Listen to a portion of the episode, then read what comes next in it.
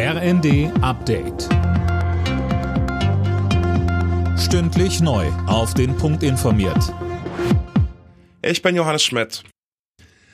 In Europa könnte in den nächsten Monaten das Gas knapp werden.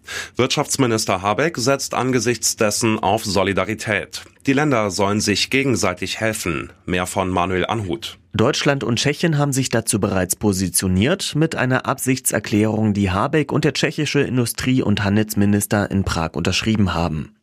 Wegen Wartungsarbeiten liefert Russland gerade kein Gas mehr über die Ostsee-Pipeline Nord Stream 1 nach Deutschland.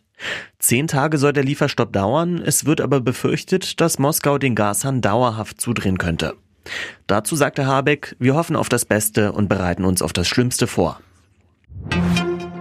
8% mehr Geld wegen der hohen Inflation. Das will die IG Metall in den anstehenden Tarifverhandlungen für die Metall- und Elektroindustrie durchsetzen.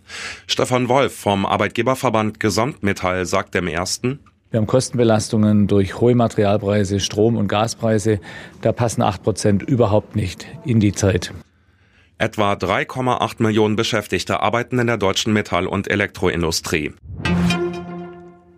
Der ADAC rechnet am Wochenende mit vielen Staus auf den deutschen Autobahnen. Denn in weiteren Bundesländern starten die Sommerferien. Daniel Bornberg.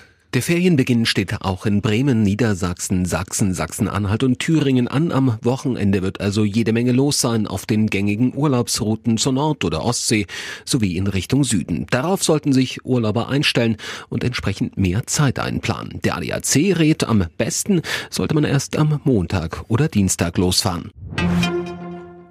In Portugal hat die Feuerwehr nach mehreren Tagen zwei große Waldbrände eingedämmt. Insgesamt kämpfen rund 900 Feuerwehrleute gegen die Flammen. Portugal leidet im Moment unter einer Hitzewelle mit Temperaturen von über 40 Grad. Ähnlich heiß könnte es in den kommenden Tagen auch hier in Deutschland werden. Alle Nachrichten auf rnd.de